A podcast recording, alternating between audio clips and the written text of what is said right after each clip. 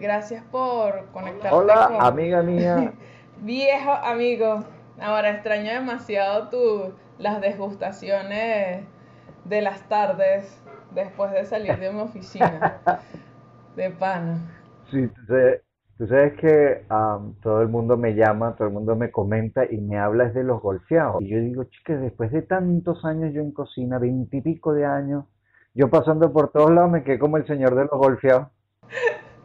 Coño, qué triste. Uno tan estudiado, uno tal, y bueno, es igual a mí, pues de repente, ay, dame un consejito para tal, y una concha, le tantas especializaciones y tanta vaina para que me estén pidiendo es un consejito de algo.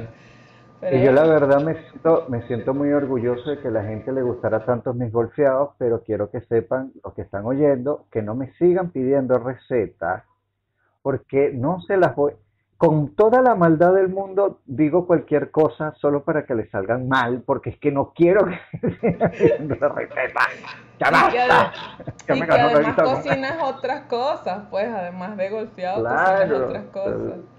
Bueno, lo que pasa es que mi experiencia era que, eh, o sea, cuando yo iba y cuando íbamos con, con Andrés, este, no solo hacías golpeado, sino que hacías otras cosas, inventabas otras cosas. Entonces, este... Esos son más mis recuerdos de las otras desgustaciones que del golfeado per se. Sí, es que de hecho la vida es eso, ¿sabes? Un poquito de cada cosa. No te quedes pegado con una sola cosa porque si no, ¿sabes? Está dejando de... Tal vez la mitad de las cosas que hayas a probar no te gustan, pero también tal vez la otra mitad te guste tanto que amplías. Bueno, al menos dejaste una huella, ¿no? De alguna manera dejaste una huella. Sí, sí, dejé una pues, huella, una cosa. Puedes decir que, que, vas a ser recordado. Y por cierto, ahorita, ahorita que valga la publicidad, mi sobrina, Corina Paulini, es la nueva encargada de aroma, así que ella está eh, recuperó todas las recetas con las que iniciamos el negocio y aparte de eso está dando un abanico de opciones nuevas en este periodo complejito. Y que ahora me acuerdo que el queso guayanés, del, el golfeado de queso guayanés era, no, no. Sí, ese queso guayanés que tenía ya, ya era bueno. Uy, se me hizo un chiquito debajo de la lengua. Bueno, em, guapo, quería hablar contigo también, evidentemente mucho, o, bueno, tal vez la gente que nos vea, nos escuche, no sé qué trascendencia puede tener el podcast en algún momento, pero quería hablar contigo porque, claro, tú estabas en Venezuela, eres venezolano, eh, y migras este, a Chile, me estabas diciendo que en el 2017, 2018. 17. 2017 y a los meses, digamos, bueno, tienes un accidente eh, y esos accidentes que, que, que, que, bueno, sales de tu casa literalmente caminando y pasa algo, ¿no? Eh, sí. ¿Cómo era eso para ti? O sea, ¿cómo fue? ¿Tuviste qué pensabas en ese momento cuando entraste a conciencia? Eh, o sea, no sé cuándo entraste a conciencia después del accidente per se, ¿qué pensabas? Bueno, te cuento que eh, eh, el, el, el, asunto es, es que todo es tan complejo en cuanto al asunto del accidente. Empiezo diciéndote que yo venía de un periodo muy cargado de estrés. Venía, venía, pero, sabes, de esos momentos donde estás que no puedes ni ver a nadie, el ambiente laboral era un total desastre, una cosa terrible. Em, de hecho, yo, yo, yo acepto ese contrato para irme para, Chile, sabiendo más o menos que el ambiente laboral era un poco pesado. Recuerdo que, era un que, era un proyecto nuevo ahí que ibas a como a, impulsar nuevamente. Sí, este pero lo cierto es que el, el día del accidente yo, yo estaba realmente eh, ya muy cargado porque estaban pasando cosas que no, no, debían pasar en el proyecto como tal eh, y de verdad que andaba sumamente molesto. Y tú sabes que yo soy muy de creer, eh, yo creo mucho en la energía de uno como persona. para mí eso es como el resumen de todo, incluyendo, incluyendo la religión, incluyendo todo. Para mí todo es una base energética. Y la energía lo hablas es más desde lo físicamente hablando, o sea, desde la física. Sí, sí, es, un asunto de, de si tú te sientes bien, si tú andas con una sonrisa, parece que es que todo el mundo alrededor eh, sonríe contigo. Si tú andas con una cara de trasero, todo el mundo te va a ver con cara de trasero. Eso, eso es un, asunto básico. Para, decirlo bonito. Lo cierto es que yo sí, yo vengo eh, buscando, de hecho, una dirección porque eh, venía buscando un nuevo local para abrir una segunda sede de este proyecto, este famoso proyecto que estaba haciendo yo allá en Chile. Y eh, bueno, nada, estoy ahí parado para cruzar la avenida Américo Vespucio, que, por donde pasan los Transantiagos, que son eh, bueno, el, sistema de transporte terrestre de, la ciudad de Santiago. Y me sorprendió muchísimo que del otro lado de la calle pasó un primer, eh, una primera micro sumamente rápido, pero cuando te hablo de rápido fue increíble lo que, lo que pasó. Eh, Santiago es una ciudad que cada tres segundos hay un temblor y, bueno, ya uno se acostumbra al, hecho, pero yo sentí el piso vibrar un poco.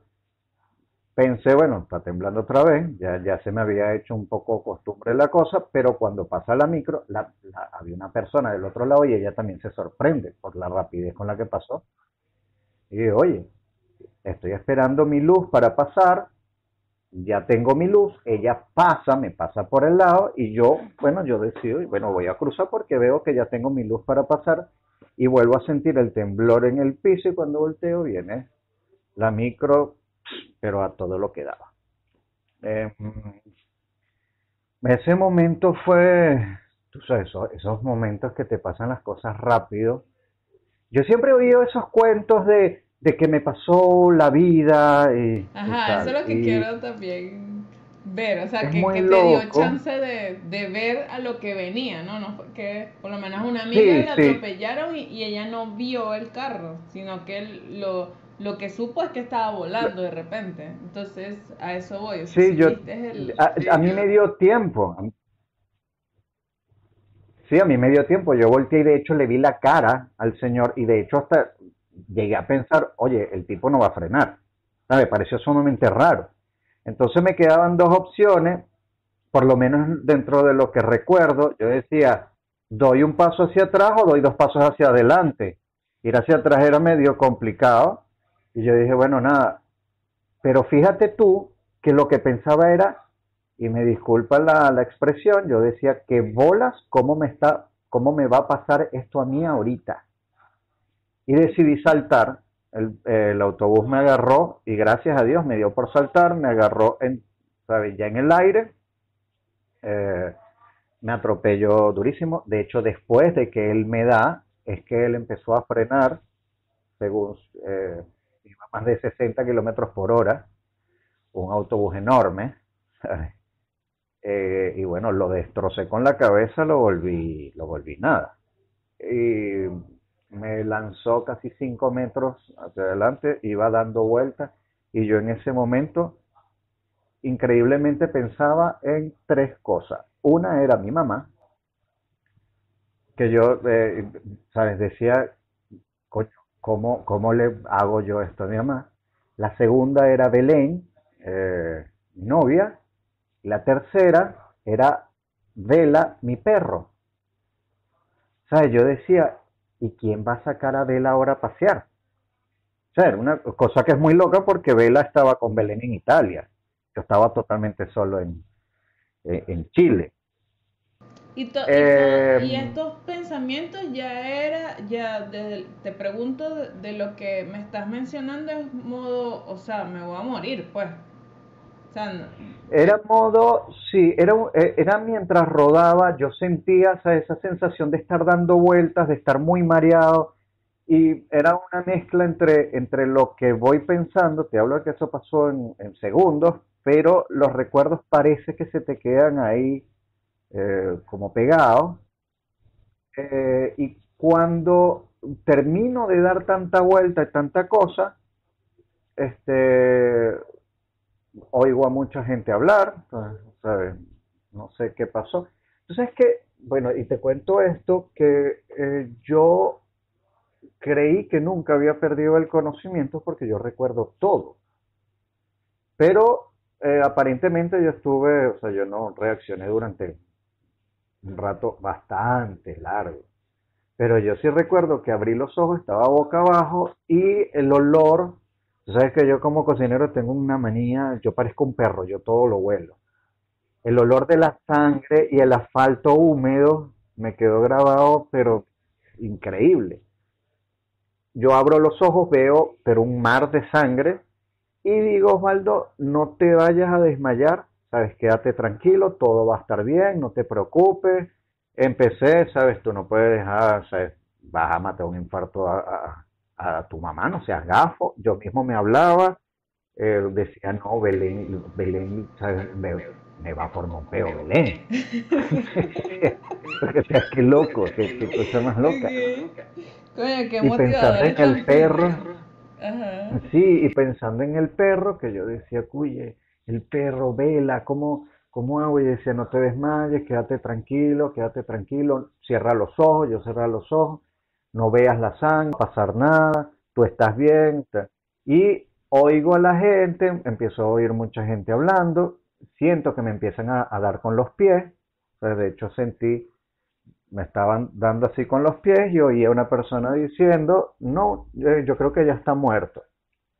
Y yo decía, sí, sí, que fue muy loco, porque yo decía, oye, eh, no, no estoy muerto, llamen una ambulancia.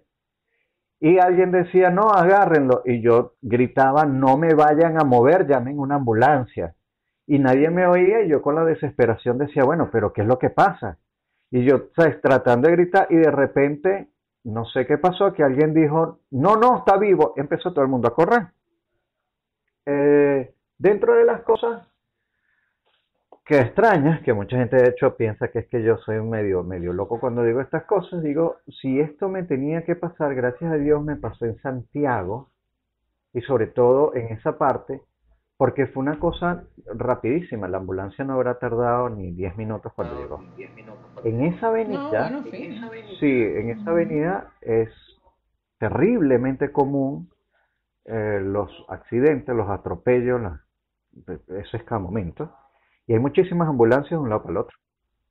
Eh, ellos, bueno, llega la ambulancia, toda la cosa, dicen, sabes, aléjense de él, me empiezan, me montan rápido porque aparentemente el asunto era realmente muy grave.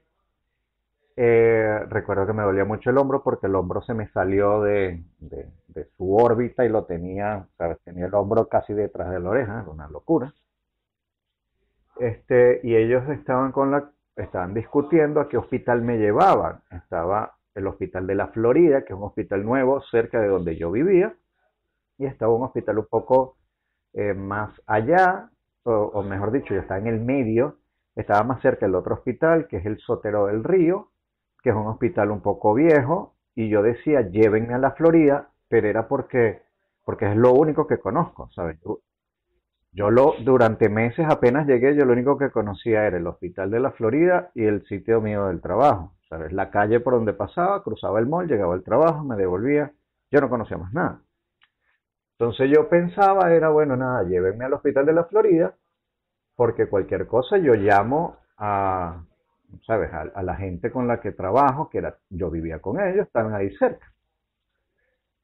Eh, bueno, ellos, yo iba era gritando sobre todo por el hombro, porque dentro de las cosas más locas me dolía mucho el hombro y un raspón. me dolían las raspadas. De esas cosas locas que le pasan a uno. Mi cara, mi cara, mi cara no. Ah, sí, sí, sí, sí, sí. ¿Se imagina? Pásame un espejo, a ver. Osvaldo, y eh, tú, tú, tú, habías tenido como alguna experiencia eh, sobre algún accidente, claro, no tal vez no tan grave como este, pero mm, alguna experiencia parecida antes. Nunca, nunca, nunca. Una experiencia como esta, gracias a Dios, no la había vivido, pero no vivirlo otra vez. este, yo siempre fui bastante tranquilo.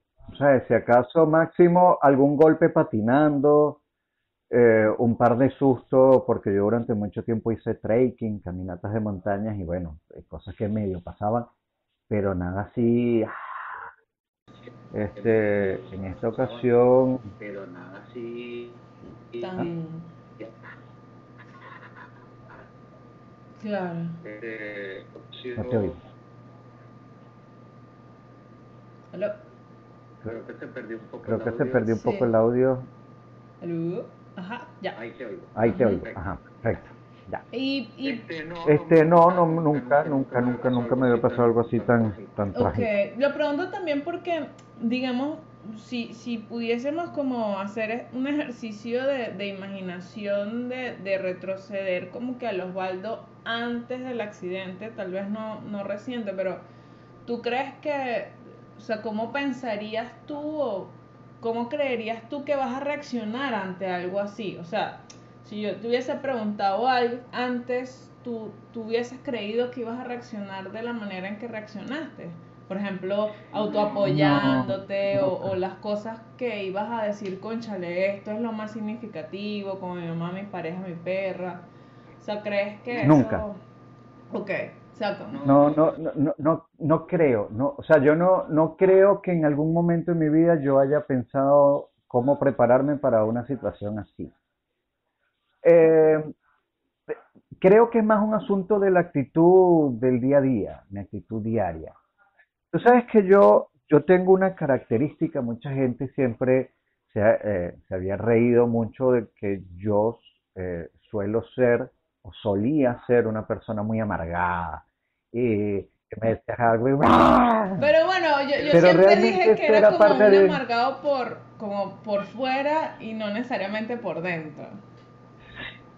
Bueno, tú porque eres psicóloga y te das cuenta de eso, pero mucha gente no se da cuenta. Claro. Realmente eso era más parte de un show. Sí, A la gente eso le causaba gracia y parte de, ah, yo lo dejaba. Claro, ¿no? claro. Este, lo cierto es que yo soy una persona de un humor muy negro.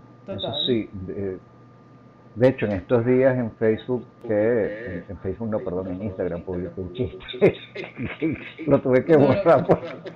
No me acuerdo. Creo que no lo vi. ¿Sobre Sí, sí, qué? de ¿Sobre una cosa qué? de- de un perrito muerto. Un, señor le dice al, al hijo, este, hijo que tiene cuatro patas y no está vivo. Y el hijo le dice, la silla, papá. Y él le dice, no, es Toby. Y le y el perro muerto. es genial. Pero la gente se, se atacó. Claro. bueno, Bueno, por Pero cierto, cierto- ayer este, Ajá. peloneamos aquí al perro y. Andrés hizo eh, como con el pelo, de todo el pelo que le quitamos, hizo como Ajá. otro perrito. Y ay, Dios mío, entonces, tomamos la foto con Ronnie y, la- y el pelo imaginario, era como que se hubiese parido. Chamo, y de verdad me dio esa sensación agridulce de jaja, qué cómico. Pero uy, parece realmente un perro muerto. Y hoy en la mañana, cuando fui a botar la basura y vi todo el pelo, ¡ay no! O sea, era como que sí.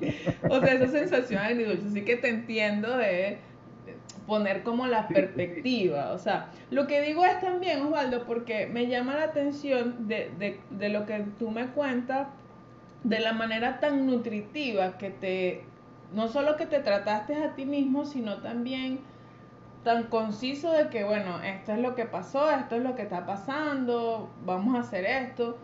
Porque mucho de la, claro, y aquí lo estamos grabando en cuarentena y no era mi intención eh, hablar sobre esto en medio de, de la pandemia y todo el asunto.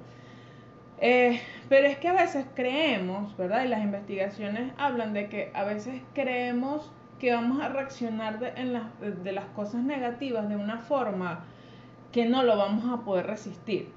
Es decir, dicho de otra palabra, de otro modo, sobreestimamos siempre de cómo vamos a, a, a como, como a reaccionar ante las cosas negativas. Por eso te pregunto un poco si creías que, que ibas a reaccionar así. O sea, típico cuando tú dices, bueno, este, si me roban, yo, ¿sabes? Yo llego y le Eh, mato sí, coñazo, o no, o nada más le doy.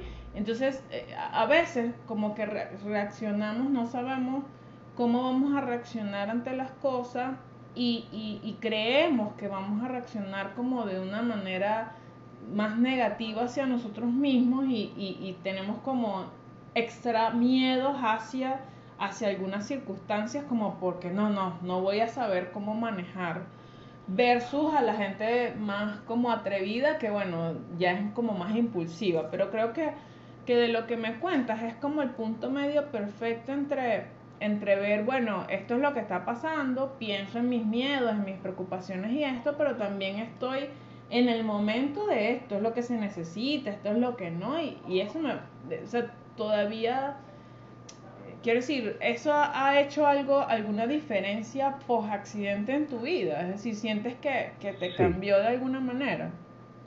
Muchísimo, muchísimo, que de hecho eh, te digo que yo me, yo me he sorprendido mucho que últimamente, te hablo de hace un par de meses para acá, eh, hay días que siento que el, que el antiguo Osvaldo, el, el Osvaldo aquel que, que, era medio amargado, que decía las cosas así, si te gusta, te gusta, y si no te gusta, ya eso no es asunto mío, ha estado volviendo. Ok.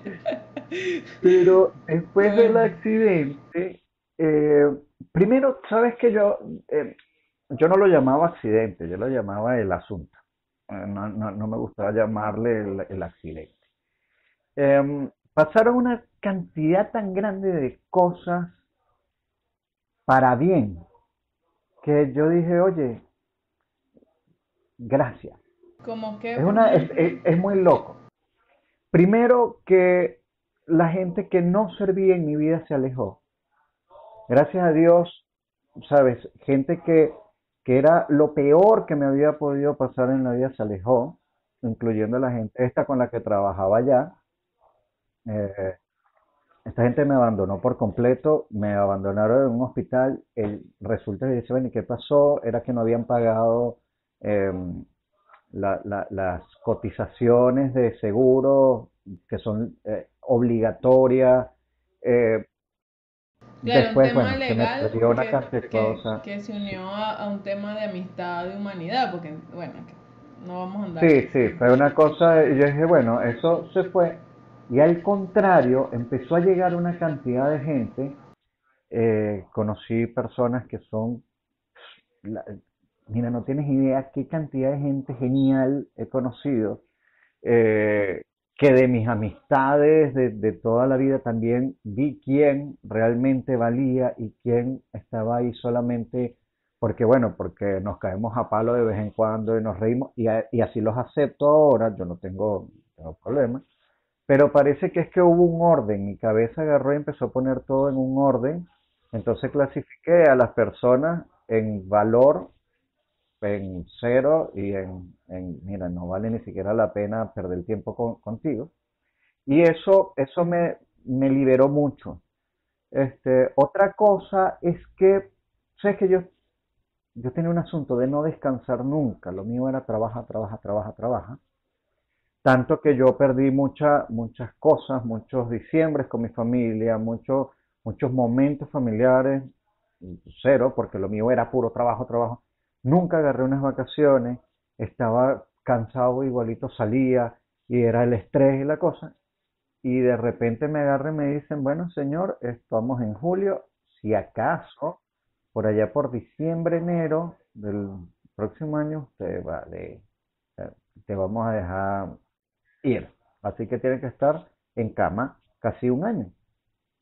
Yo decía, ¿qué diablos voy a hacer yo durante todo este tiempo? Mi cabeza no lo aceptaba porque es que no, primera vez desde que empecé a trabajar, tenía yo, qué sé yo, 10 y... Bueno, yo la primera vez que agarré unas vacaciones fue 16 años después de que empecé a trabajar. Es que yo me acuerdo antes de irte a Chile estabas como en eso, a ver si te dabas un tiempo, me acuerdo si te dabas un medio tiempo antes de... Sí, estaba, estaba con el asunto. En esa discusión, claro. Y, y, porque para mí era sumamente confuso, yo no sabía. De hecho, fíjate, yo llegué a Chile y al día siguiente empecé a trabajar, lo mismo que hice cuando me vine para acá, que ahora estoy en Portugal. Llegué y al día siguiente, es más, yo llegué aquí a las 5 de la tarde, 6 de la tarde me estaba tomando una cerveza eh, con unos conocidos, 7 de la noche ya estaba hablando con la gente del restaurante, al día siguiente empecé a trabajar. Y en pleno coronavirus, está todo el mundo encerrado, yo estoy trabajando. Ahorita estoy aquí. sí, está por cierto.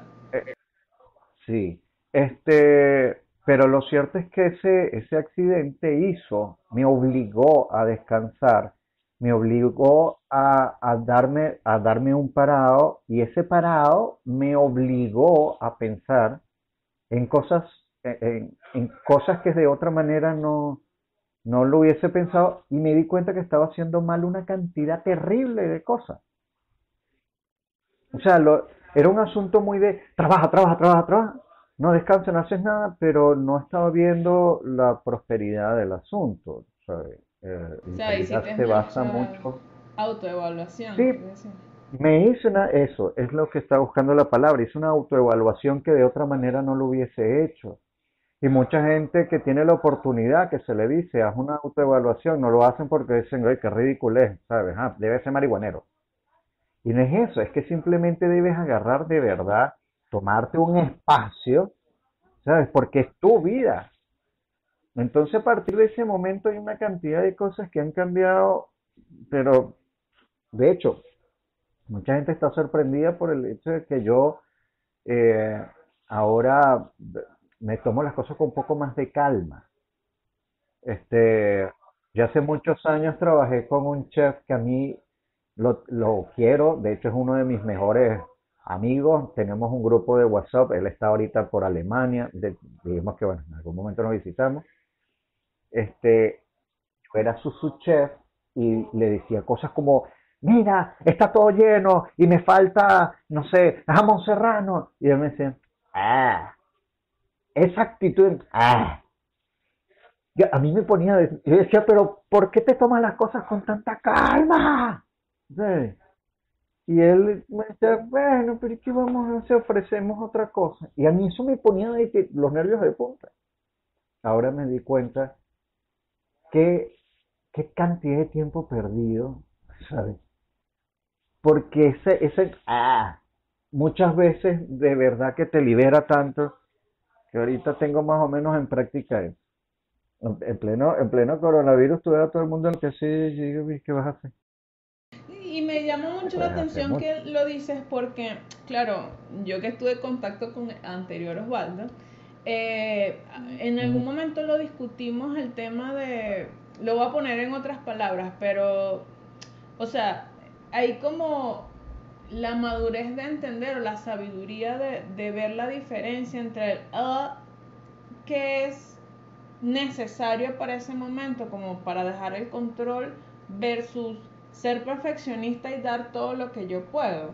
¿Sabes? Porque en algún otro momento antes pudiese decir, no, es que Ovalde es perfeccionista y le gustan las cosas de esta manera. Y cuál es saber cuál es el límite ante la terquedad y ante, ¿sabes? verga, ja, calmate, ¿no? Eh, ¿Lo ves ahora más claro? O sea, ¿cómo, cómo pudieses decir tú que, sí. que ves el límite ahí? ¿Cuál es la frontera? Sí, fíjate que, fíjate que eh, muchas veces terminaba frustrado y amargado y con un ataque y me subía la tensión y todo por cosas que no dependían de mí sino de otra persona. ¿sabes? Entonces era, era como, porque esta persona no está pensando como yo. Ahora me doy cuenta que esa persona piensa como ella, porque es su cabeza, no puede obligarla a pensar como yo. Habrán cosas que me molestan, pero hay otras que digo, bueno, pero ¿qué, qué puedo hacer? Es como la expectativa. exacto, es que es un asunto muy de, muy de, em, vuelvo al ejemplo coronavirus. He estado hablando con unos amigos que eh, de hecho dos veces ya se han despedido. ¿Sabes? Ya, listo, vamos a morir y, se despiden. Pero porque, porque tienen, están enfermos. No. Bueno, están enfermos, pero no de coronavirus. Es una locura ya. Es un asunto que yo le digo, mira, ustedes permitieron que este asunto del coronavirus se apoderara tanto de sus pensamientos que están diciendo estupideces. ¿Sabes? Una cosa de, em, en estos días estuve viendo, oyendo a un médico colombiano que mm, habla de eh, neurolingüística y lo, lo dice, dice, mira, hay más probabilidades de que te dé coronavirus y que mueras con el coronavirus si piensas que vas a morir, a que te dé coronavirus y tú dices, bueno, mira, nada, yo soy fuerte, yo puedo y sales de esto. Entonces esto, esto es, esa pavocería terrible que yo le digo, pero ¿qué rayos es esta cosa? Digo, mira, tú no... Sí, tú tienes dos opciones ahorita de vivir el asunto del coronavirus. Lo ves como un momento en el que debes agarrar y aprovecharlo porque es, inédito. Jamás en la historia había pasado algo como esto. Yo, por ejemplo, estoy aprendiendo dos idiomas. Eh, estoy terminando de pulirme en algunas otras cosas. Estoy aprovechando el tiempo a pesar de que igual salgo a trabajar, pero aquí estoy conversando contigo porque ciertamente está todo muy lento. Entonces digo, es una oportunidad inédita que Dios quiera que no vuelva a pasar más adelante, o que si pasa sea por decisión del mundo, que diga, mira, vamos a paralizar el mundo durante un mes para que se regenere toda la naturaleza y ponte a aprender algo, ponte a hacer ejercicio, habla con tu familia, haz, alguna cosa, arregla, arregla problemas. en ese sentido, mm, ¿sientes que tu experiencia cómo te posicionó ante la muerte? ¿Sabes? Porque lo que me hablas es, generalmente, y, y, he acompañado a algunas personas con este tema de la pandemia, pero de antes, antes de la pandemia también, de cuando alguien se acerca al tema de la posible muerte o, o, a la muerte, ¿no? O sea, por lo menos tuve un paciente hace poco que le dio algo que, no voy a decir tecnicismo, pero es como un preinfarto, pues. Entonces, claro, él se vio como que, ¡ah! O sea, vea, puedo morir, ¿no? Y, y eso pues le, le, le, le, modificó muchas cosas. Lo que pasa es que yo he visto dos cosas. Hay gente como que, que, ha tenido como la experiencia, como tu experiencia de accidentes muy fuertes de, y hasta personas que han muerto también, o sea, que quedan vivos ellos y muerte, mueren otras personas que sí de alguna, mente, de alguna manera cambian, se, la experiencia cambia su vida.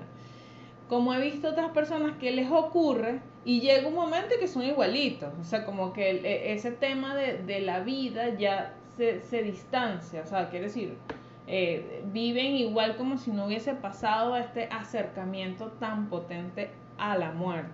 ¿Sientes que eso te cambió tu perspectiva hacia la muerte, per se? Hacia la tuya, pues? si, si yo no hubiese pasado lo del accidente, créeme que no estuviese tomando la actitud que tengo ahorita con el asunto del coronavirus. Eh, ¿Qué pasa? Que Ojalá, ojalá la gente no tenga que vivir esa experiencia tan cercana a la muerte, pero ojalá que entiendan el hecho de que aquí estamos prestados, aquí estamos en un momento. Ese día yo salí del trabajo y casi muero. Eh, de hecho, fíjate tú que luego de que salgo del hospital, que salí muchísimos meses antes, que caminé, que todo el mundo quedó sorprendido el hecho de que caminé, el hecho de que me recuperé tan rápido, de hecho, fue tan loco que eh, me mandaban estudiantes y cosas a conocerme porque no entendían el, el cómo, cómo carajo es que me pasan a mí las cosas, ¿sabes? ¿Cómo fue que yo me recuperé tan rápido? Este, pero lo cierto es que una vez que pasas eso y que te das cuenta que realmente ahorita tú y yo estamos conversando y de repente ya mañana no estoy acá, tú te empiezas a tomar la vida como con un poco más de, de, mm, de disfrutarla. Disfrutas cada momento. Una cosa fenomenal que me pasó a mí después del asunto del accidente es que cuando logro empezar a caminar, esos primeros pasos que di que me costaron tanto, fue una de las cosas más emocionantes del mundo.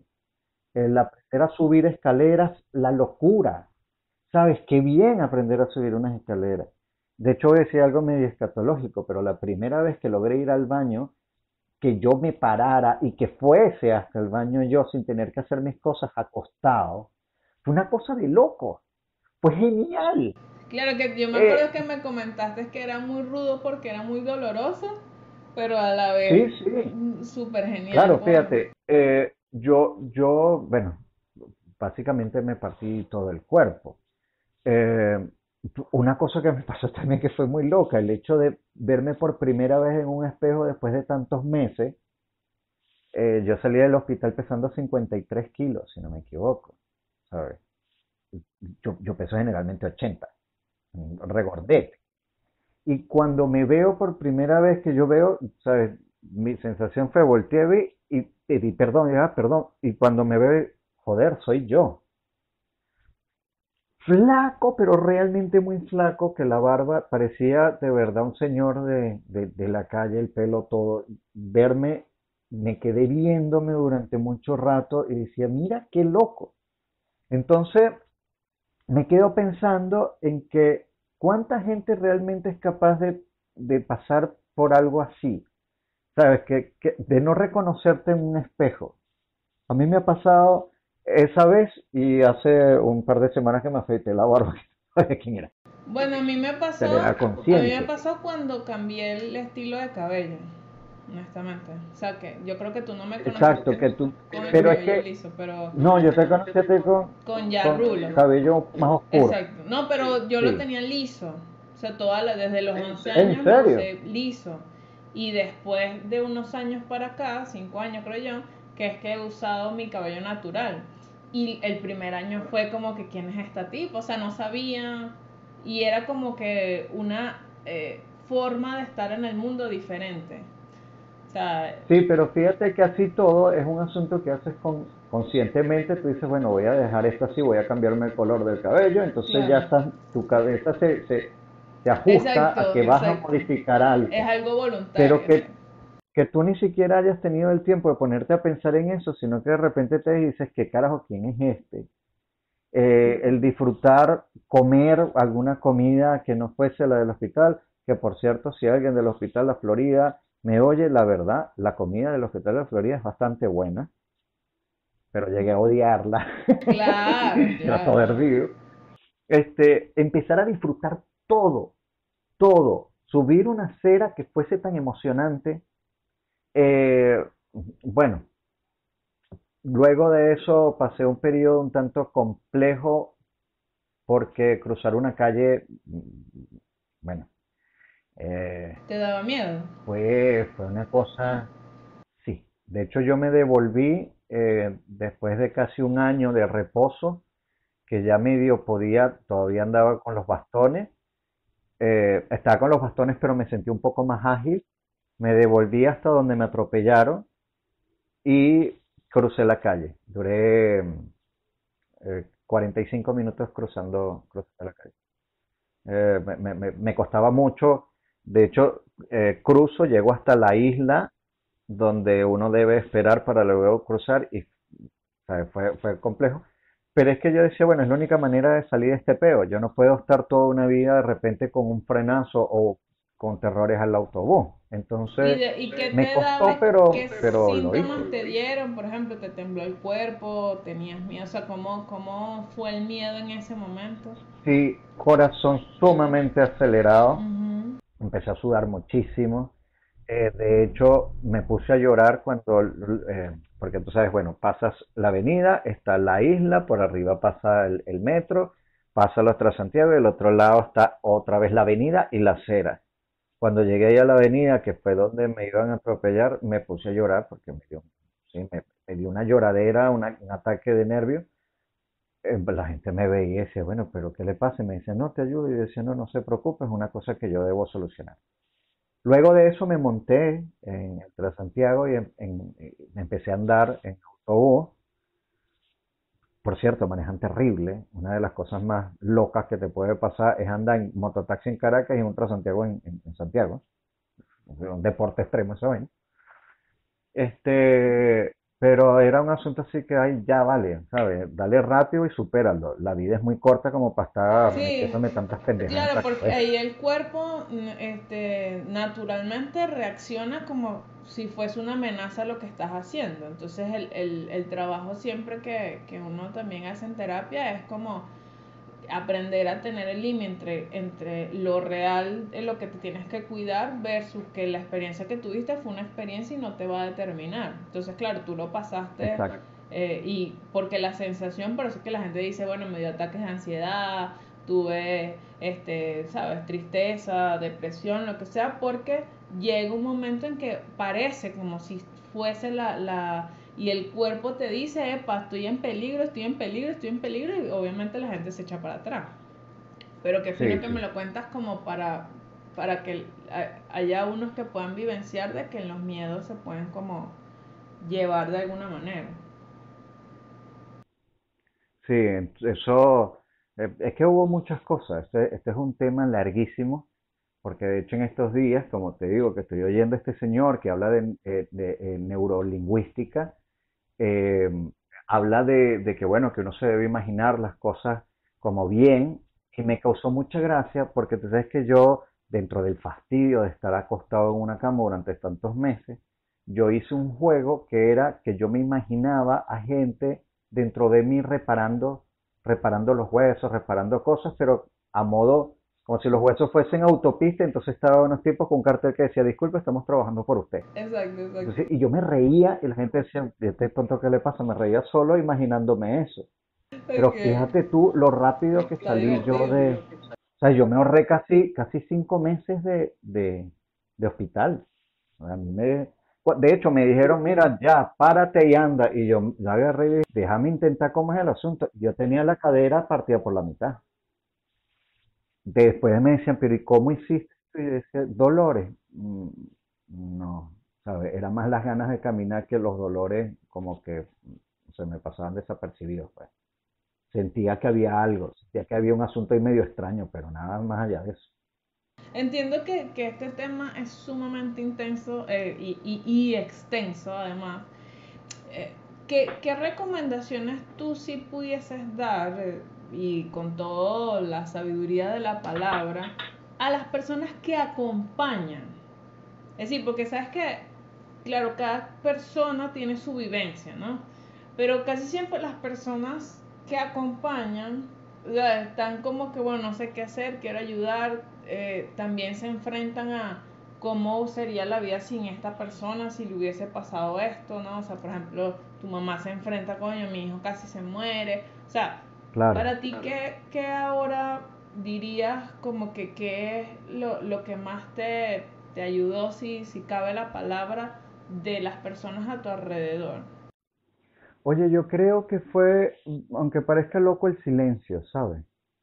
Eh, mucha gente iba, me decía, me preguntaba, llegó un punto donde, oye, qué fastidio, ¿sabes? Que me vuelva, que me estés preguntando, pero iba mucha gente y decía, ok, a mí me, ayudó mucho el Instagram, fíjate, porque muchísima gente me escribía, estaba aburrido, mm, escribía a la gente, mucha gente estaba como, oye, ¿sabes? Estoy contigo, y me parecía genial. Pero dentro de las personas que me iban a visitar allá al hospital, hay alguien en particular que toda la vida se lo voy a agradecer, que es el señor Rubén Viva, de allá de, de Barquisimeto, por cierto. Lo conocí por, a, raíz del accidente, y Rubén iba para allá a sentarse. Se sentaba. A pasar el tiempo. Sí, entonces era un asunto de que yo podía conversar con él sin que hubiese nada más allá, simplemente teníamos una buena conversación, una cosa, hablábamos de, cualquier, sin necesidad de enfocarme tanto en el tema porque ya lo vivía, pasaba mis 24 horas viviendo ese tema. Entonces, eh, ponerme también a conversar sobre eso era medio complejo. O sea, es un tema de estar, pues. Entonces eso, Sí, sí. Esto, ya va que tengo aquí un conflicto, esto sí, parece que se me va a apagar el teléfono. Sí, está a punto de apagarse el teléfono. Bueno, pero podemos ir cerrando. Es decir, que, que, que, que de lo que me queda de, de lo que estamos hablando es un poco como vivir los clásicos recomendaciones que son como vivir más el presente, como apreciar las cosas de, la cotidianidad, este, acompañar como desde la autenticidad, como que bueno, aquí estoy y vamos a ver qué fluye desde lo que hay.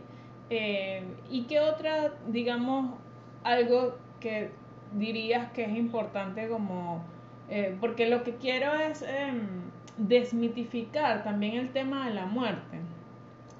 De alguna manera la gente está, y ahora más, está muy enfocada en lo que se supone que puede pasar si me va a suceder tal cosa y no se dan cuenta, por ejemplo, como tu historia, el nivel de resiliencia que se tiene y cómo se supone que uno va a reaccionar ante algo y cómo realmente las cosas van a suceder, ¿no? No tenemos ningún tipo de, de, perspectiva a cómo van a suceder las, el futuro y cómo voy a reaccionar. Entonces, en, en ese sentido, este, ¿qué más le pudieses como comentar a la gente en función de tu experiencia? Mira, yo lo que le digo a la gente es que en vez de estar tan pendiente de que de la muerte, estén pendientes de la vida. En el caso que estamos viviendo en este momento, vamos a poner esto así. Eh, todos nos vamos a infectar, todos vamos a morir. Genial. Ahora la cosa es, ya sabes que vas a morir y tú vas a morir pensando que vas a morir y vas a dejar de hacer las cosas o antes de morir quieres hacer algo. ¿Sabes?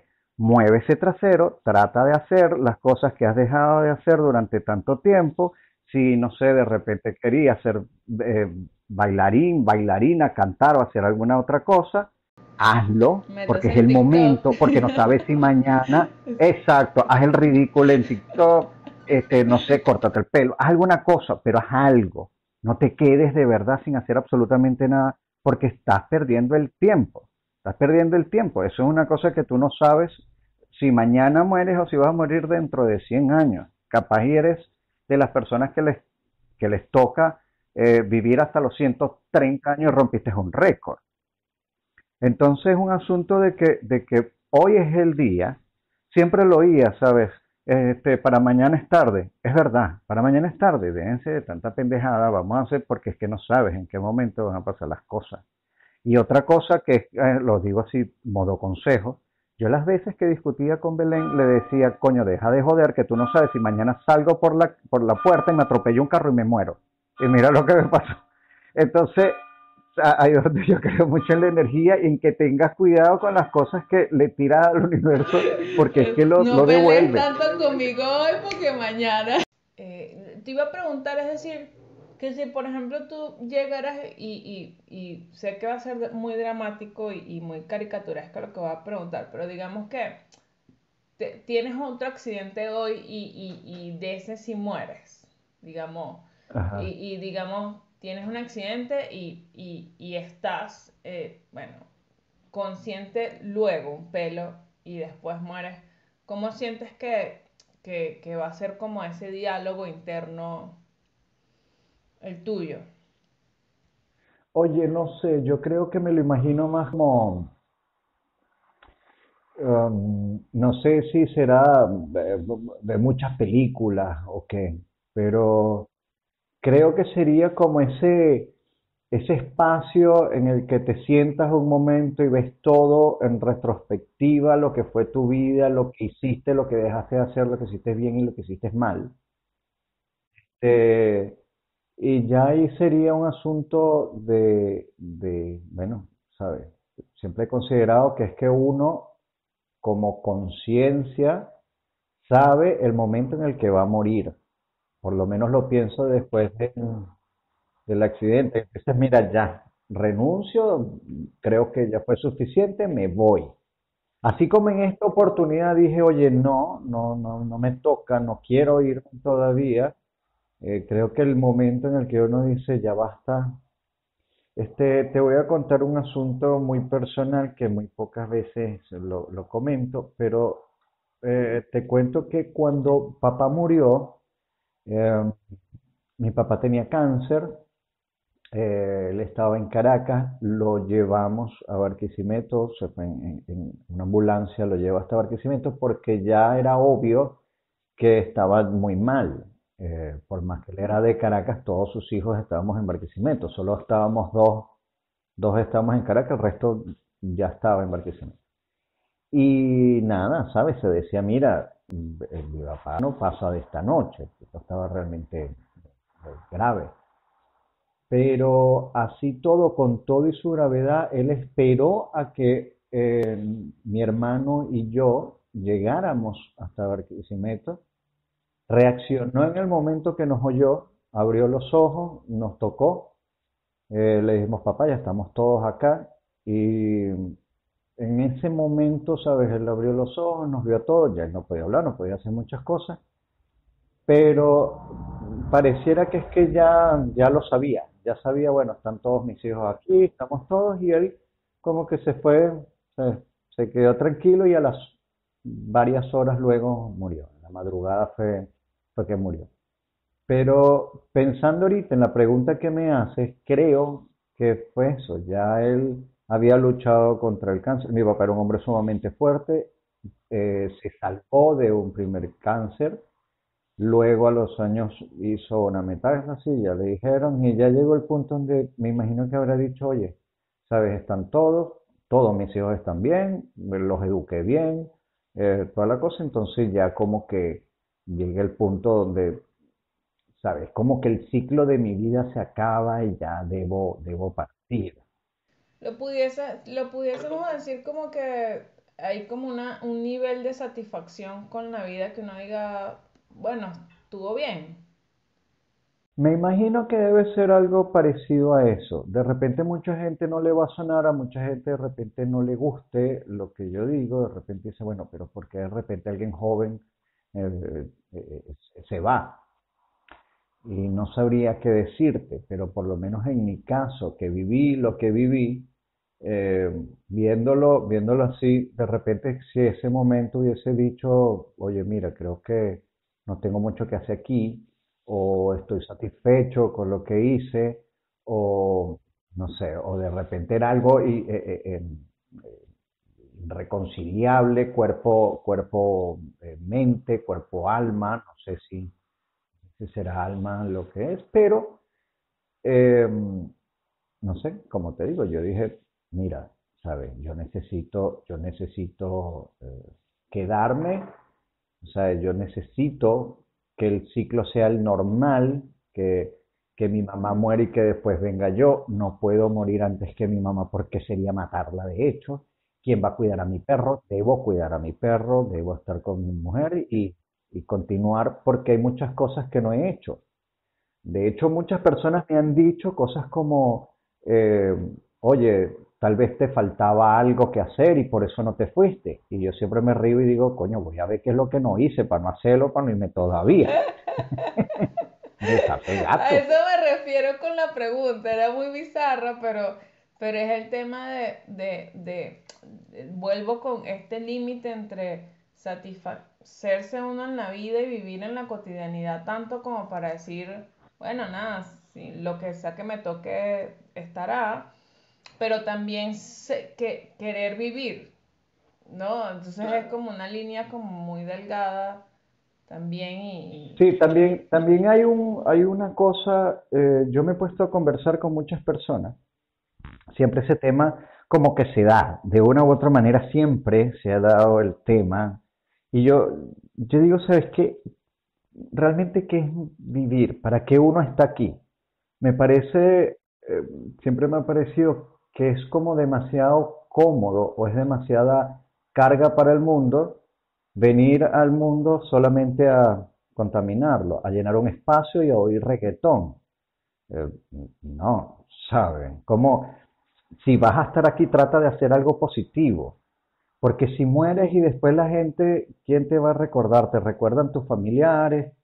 No sé siempre me, eh, eh, me, he planteado el hecho de, trascender un poco más allá, de dejar algo.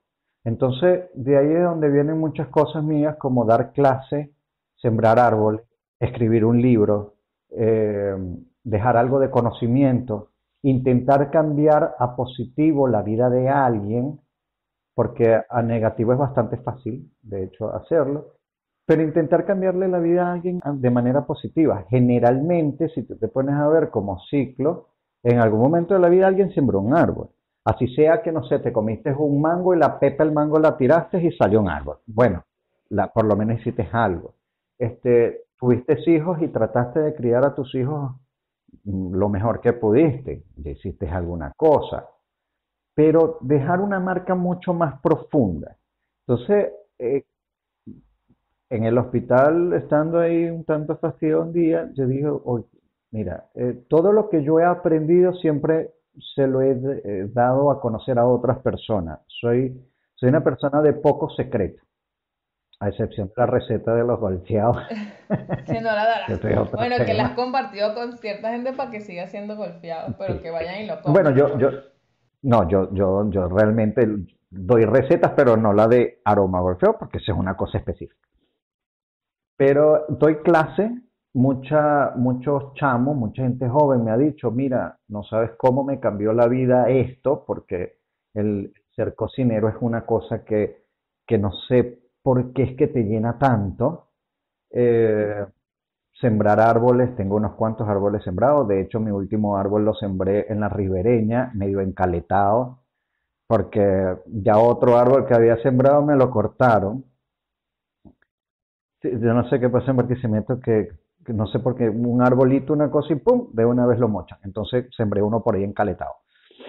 Este, eh, escribir libros, ya escribí, ya participé en, en dos libros, me imagino que es que me falta uno propio, que después de este accidente y después toda la cosa, este, la gente me decía, oye, sabes, esta tipa te abandonó, este, que por cierto, ella es de Carora, somos ahí medio vecinos y toda la... Y, y toda, yo decía, mira, sabes que tengo otras veces dos maneras de ver las cosas. Me amargo, porque realmente me amargué mucho por muchas situaciones que pasaban, o al contrario, lo que hago es tomarme la cosa así como un poquito más a la ligera y decir, ¿sabes qué? Mientras más la embarres y mientras peor me hagas a mí las cosas, mi libro va a ser más interesante. Entonces, sí. demasiado influencer así.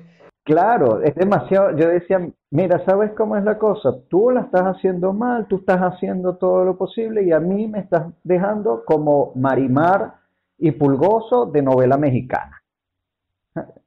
Entonces, eh, eh, eh, claro, y ser víctima ya genera igual un sentido de la vida, pues aunque sea Exacto. Entonces, mucha gente todo lo ve como muy malo y tú dices, bueno, ¿qué tan malo realmente está?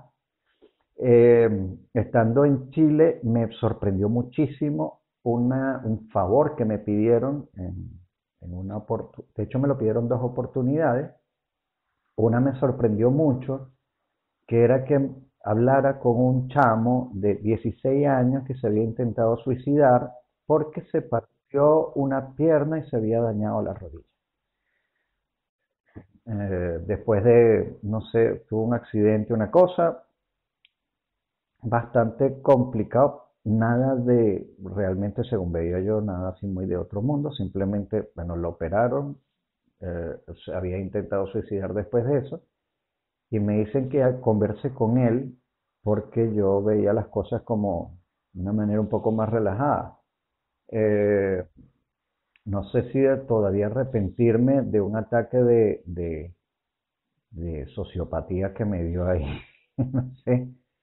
Pero realmente me pongo a conversar con él y digo, oye, pero eh, no sé, ¿tú juegas fútbol? Me dice, no, tú, no sé, eres bailarín. No, eh, o sea, hacías trekking. No, yo le dije, entonces, ¿por qué coño no entiendo? ¿Sabes? Es una rodilla que quedaste escogiendo. Me dice, no. Y él me veía, y yo le decía, pero es que no te entiendo, ¿sabes? ¿Por qué valoras tan poco tu vida si partirte una rodilla y te vas a lanzar por una ventana por eso? Me pareció realmente muy extraño. Después me dicen que cómo decía yo eso, y yo digo, no, pero es que de verdad, ¿sabes? ¿Qué, qué, qué, qué es eso? Él me preguntó en una oportunidad que si a mí no me preocupaba, que yo iba a quedar toda la vida cojeando. Yo dije, bueno, la verdad es que no me he puesto a pensar en eso porque pienso es en el hecho de que voy a poder caminar, que me habían dicho que tal vez no lo hacía. Y ahorita sí, ahorita tengo un tumbao, pero ajá, ahí está. ¿Cogeo o camino con flow? Ok. O Entonces, nada, o eres excéntrico, pues también. Que ahora, ahora sí voy caminando así, taca, Pero no, no, no me voy a dejar. Hay días que sí me duele, te voy a decir, me duele terrible la pierna, que es lo que, por algún motivo, es lo que más me ha dolido después de tanta cosa, ¿sabes? Costillas partidas, cadera partida, me partí el paladar, se me movieron los dientes hacia un lado, todavía tengo la nariz partida, me abrí la cabeza, me eh, iba, ¿sabes? Coágulo, cosas, y no sé, lo que a veces me molesta es el asunto de, de la pierna. Este, y así todo digo, bueno, ¿sabes? Nada, quedé medio cogiendito, pero ahí voy, rajuñando, pero con mi swing. Es que el tema es, el, el, a eso, por eso, digamos, quería como conversar contigo, porque eh, ciertamente hay un, una dificultad ahora, porque parece que pensamos más sobre el sentido de la vida, es decir, parece que antes como que la gente vivía, hacía su vida bien, digamos antes otras generaciones. Y si lo reflexionaban no era para reflexionarlo desde la ausencia y desde la depresión, de la tristeza, sino, bueno, nada, reflexionarlo para hacerlo algo mejor. Pero eh, parece tendencia de, ay, bueno, no tengo algo, no tengo claridad en el sentido de la vida, no, no tengo metas, no tengo una propuesta, entonces es como las ideas suicidas vienen, el tema del sentido de la vida, digamos, es uno de los motivos de consulta más complejos y, y para mí en mi práctica profesional más frecuente. Porque parece que es como que, bueno, la vida, ¿para qué? ¿No? Entonces, en ese sentido que, que tú me dices que conversaste con este chico, como ves desde afuera algo tan sencillo, tal vez ves que tu carrera y, y tener como alguna meta en particular te, te ayudó más, te, aportó más a decir, bueno, quiero seguir viviendo. Sí, eh, te digo que hubo un momento bastante confuso, eh, creo que fue uno de los momentos que más me pegó, eh, que, me angustié, fue que me dijeron no vas a poder volver a, una cocina, por lo menos no como he venido durante todos estos veintipico años de cocina, no, no, no. Claro, el tema de quedarte parado imposible. Sí, eh, y me senté a preguntarme, ¿sabes? Después de, ahora con 40 años, ¿qué carajo voy a hacer yo con mi vida? O sea, yo no sé, tal vez sé hacer otras cosas, no voy a decir que no, pero mi, mi, mi, todo es simplemente ser cocinero, estar en una cocina, crear platos, buscar eh, la parte de la alimentación en todo eso. Se me volvió un gran reto durante todo el tiempo que estuve en cama agarrar el teléfono y en vez de ponerme a, me disculpan otra vez la palabra, mariquear tanto el teléfono, dije, bueno, nada, tengo que aprender a hacer otra cosa. Tengo que aprender cualquier tema. Eh, obviamente, con la influencia de, todas las redes sociales, yo decía, bueno, nada, será un asunto de dedicarme a, las redes sociales, ver cómo, cómo puedo generar dinero con eso, eh, o, o, no sé, ponerme a pensar en otra cosa. De hecho, empecé nuevamente a escribir un libro, este, pero se me estaba volviendo demasiado eh, auto, una biografía, una cosa, era demasiado... Y me pareció que era como mucho. Dije, no, que voy a estar escribiendo yo ninguna biografía, la escribiré más adelante porque uno no sabe si todavía quedan unos capítulos en esta novela rara. Eh, y fue realmente chocante. Esa parte, sí, te digo sinceramente que me angustió muchísimo, pero yo decía, ¿y ahora qué? ¿Sabes?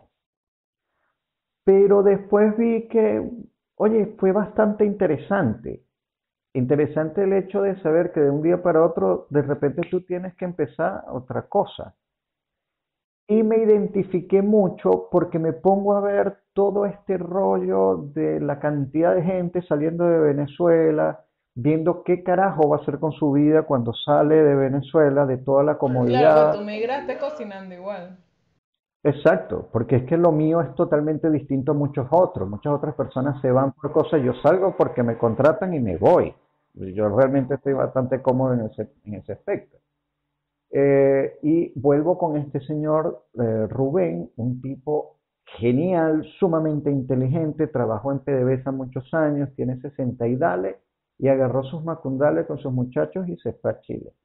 Y está en Chile, sí, viendo, ajá, ahora, ¿qué hago? Un tipo que es una eminencia, eh, dijo, bueno, nada, vamos a ver cómo comercializar eh, comida o hacer cualquier cosa. Y ver el espíritu joven de este tipo es para mí una de las mayores lecciones del mundo. De hecho, cuando yo siento, no sé, alguna apatía, alguna cosa, lo que hago es comunicarme con él y el tipo te levanta el ánimo en un 2 por 3 porque te dice cosas que son muy ciertas. Y, no, y tú lo ves y... ¿Qué crees que son sus características que hacen? Mira, cosas como, como eh, que, yo siempre me río de él por una franela amarilla que, que utiliza o, o, sus pantalones hipster que, me causan gracia. Y él dice, ¿sabes qué? Tú eres más viejo que yo. Y es un tipo con una energía, camina a 400 kilómetros por hora, que siempre salíamos a, caminar después del accidente de la cosa y yo le decía, oye, pero ¿qué carajo es lo que te pasa? Tú eres loco. Y me decía, ay, nada, camina más rápido. Y yo andaba con el asunto de caminar un poco más rápido y ver su actitud, yo decía, de verdad, y hay tanta gente que por una pendejada se tira en una, se echa a morir, ay no, ya Dios, llévame. Este señor tiene 60 y algo y está buscando, sabes, está pensando en su nueva etapa de vida. Entonces, ahí es donde te digo que hay una cantidad de personas que conocí luego del accidente que era casi imposible conocerlas antes de. Entonces una vez hay una cosa que espero que el universo lo haya tomado de verdad eh, como, como quiero decirla y no que la haya tomado a mal, pero yo dije, si, si para conocer a estas personas tengo que pasar por el accidente, lo volvería a pasar. Porque es que son personas que me llenaron por completo. Universo, por favor, no me vuelvas a mandar un autobús ni una bicicleta. Este, no, pero, es, que es cierto, pues la, los momentos difíciles es como decir, este, la pandemia obviamente está uniendo a la gente de alguna manera. No es que uno quiera otra pandemia más, pero eh, hay, hay, aspectos que, que, son rescatables, pues. Exacto, sí, eso es, eso es una cosa de, eh, yo siempre he sido un tipo realmente con suerte, eh, mucha gente me dice, ¿sabes? Pero ¿cómo hablas de suerte cuando te atropelló un autobús? Y yo digo, sí, pero me atropelló a casi 70 kilómetros por hora y he hecho el cuento. ¿Sabes? Eh, yo estaba solo allá y apenas, eh, porque bueno, Belén estaba en Italia, apenas se enteró, se fue para allá, que fue mi apoyo, mi mayor muleta, mi todo, y pocas personas de repente cuentan con eso. Entonces, a veces me, es un poco mm, difícil hablar de cómo superaron una tragedia como esa cuando yo tuve a estas personas alrededor y mucha gente de repente no tienen esa oportunidad. Pero ahí es donde está la cosa, que tú dices, mira, yo creo que esas personas se acercaron y estuvieron porque yo permití que entraran. Eso te Muchas otras pues, personas de repente. Es solo suerte de destino, sino también la apertura de vengan y, no los rechazo y están ahí, pues. Sí, hay muchas personas que de repente no quiero que nadie me vea y tal, no sé. Pues, entonces se aíslan y el aislarte es terrible. Total y absolutamente. Es contraindicado para todo. Para todo, eso, eso es malísimo. Entonces, nada, y que creo que lo que tuviste también es la apertura de ver qué es lo que tiene la gente para darte. Y si, bueno, no te tiene, si no te tenía para darte algo como que a ti te nutriera, pues naturalmente se iban alejando, pues sin hacer tanto drama al respecto. Yo creo que, o sea, de verdad, bueno, pudiese hablar contigo como ya sabemos por hora. Quisiera como cerrar para que la gente no se aburra la, después de la hora de un podcast. Em, eh, pero muy agradecida en, en, en, ver la simpleza de lo que es la vida versus la muerte. O sea, como tú dices, bueno, cada quien escogerá cómo es su sentido de vida. Si somos un ente para contaminar, si somos algo que venimos de Dios o si simplemente estamos aquí causa y efecto y hacemos lo mejor y ese es el efecto que vamos a tener o viceversa. Y cómo de alguna manera entonces eso ayuda a que apreciemos la cotidianidad, es como muy sencillo, a la vez trascendental, pero a la vez como muy sencillo, pues y eso me contenta que haya salido en la conversación. Totalmente. Sí, genial. De hecho, eh, eh, eh, me siento como liviano. Tenía rato que no hablaba de esto y que no lo hablaba desde el punto de vista de, o sea, no, no, del, no del drama, sino de lo que realmente, ¿sabes? Verlo como un, un, asunto que pasó en mi vida y que, y que realmente mejoró muchas cosas. Este, entonces, de verdad que mil veces agradecido por esta conversa. No, este, gracias a ti, tan bello. Podemos conversar de lo que quieras, esto está divertidísimo. De hecho, ahorita que estoy pensando, sí, ahorita estoy pensando, eh, esto es de esas cosas que ojalá queden ahí para siempre, porque si esto puede ayudar, así sea a una persona, ya estoy más que satisfecho con eso. Igual, igual. Yo creo que eh, obviamente esto va a tratar de, de, la muerte específicamente, pero siento que, que es como una... A mí en estos días mi, varias personas, bueno, no sé si has visto el podcast, pero el primer podcast habla de la depresión, sobre la depresión y hablo de cómo lucho yo con mi depresión y, otro paciente amigo también este, hace esa referencia.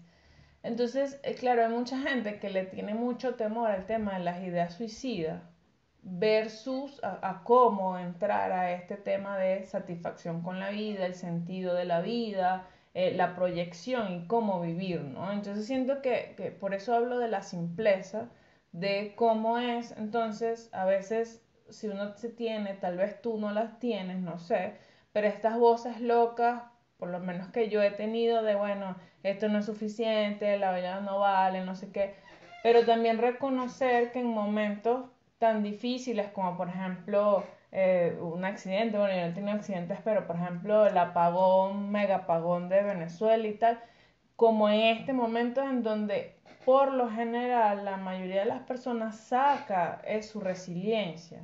Entonces a veces no tenemos, eh, eh, digamos, esa capacidad de ver nuestra capacidad. Exacto. Entonces nos quedamos relegados en lo que hay, bueno, es que no sirvo, es que no sé, es que no puedo, es que tal. Y es por sobreestimarnos totalmente, así como dices tú al chamo de 16 años. Ok, seguramente le está pensando, concho, que no va a levantar a nadie, este, ¿sabes?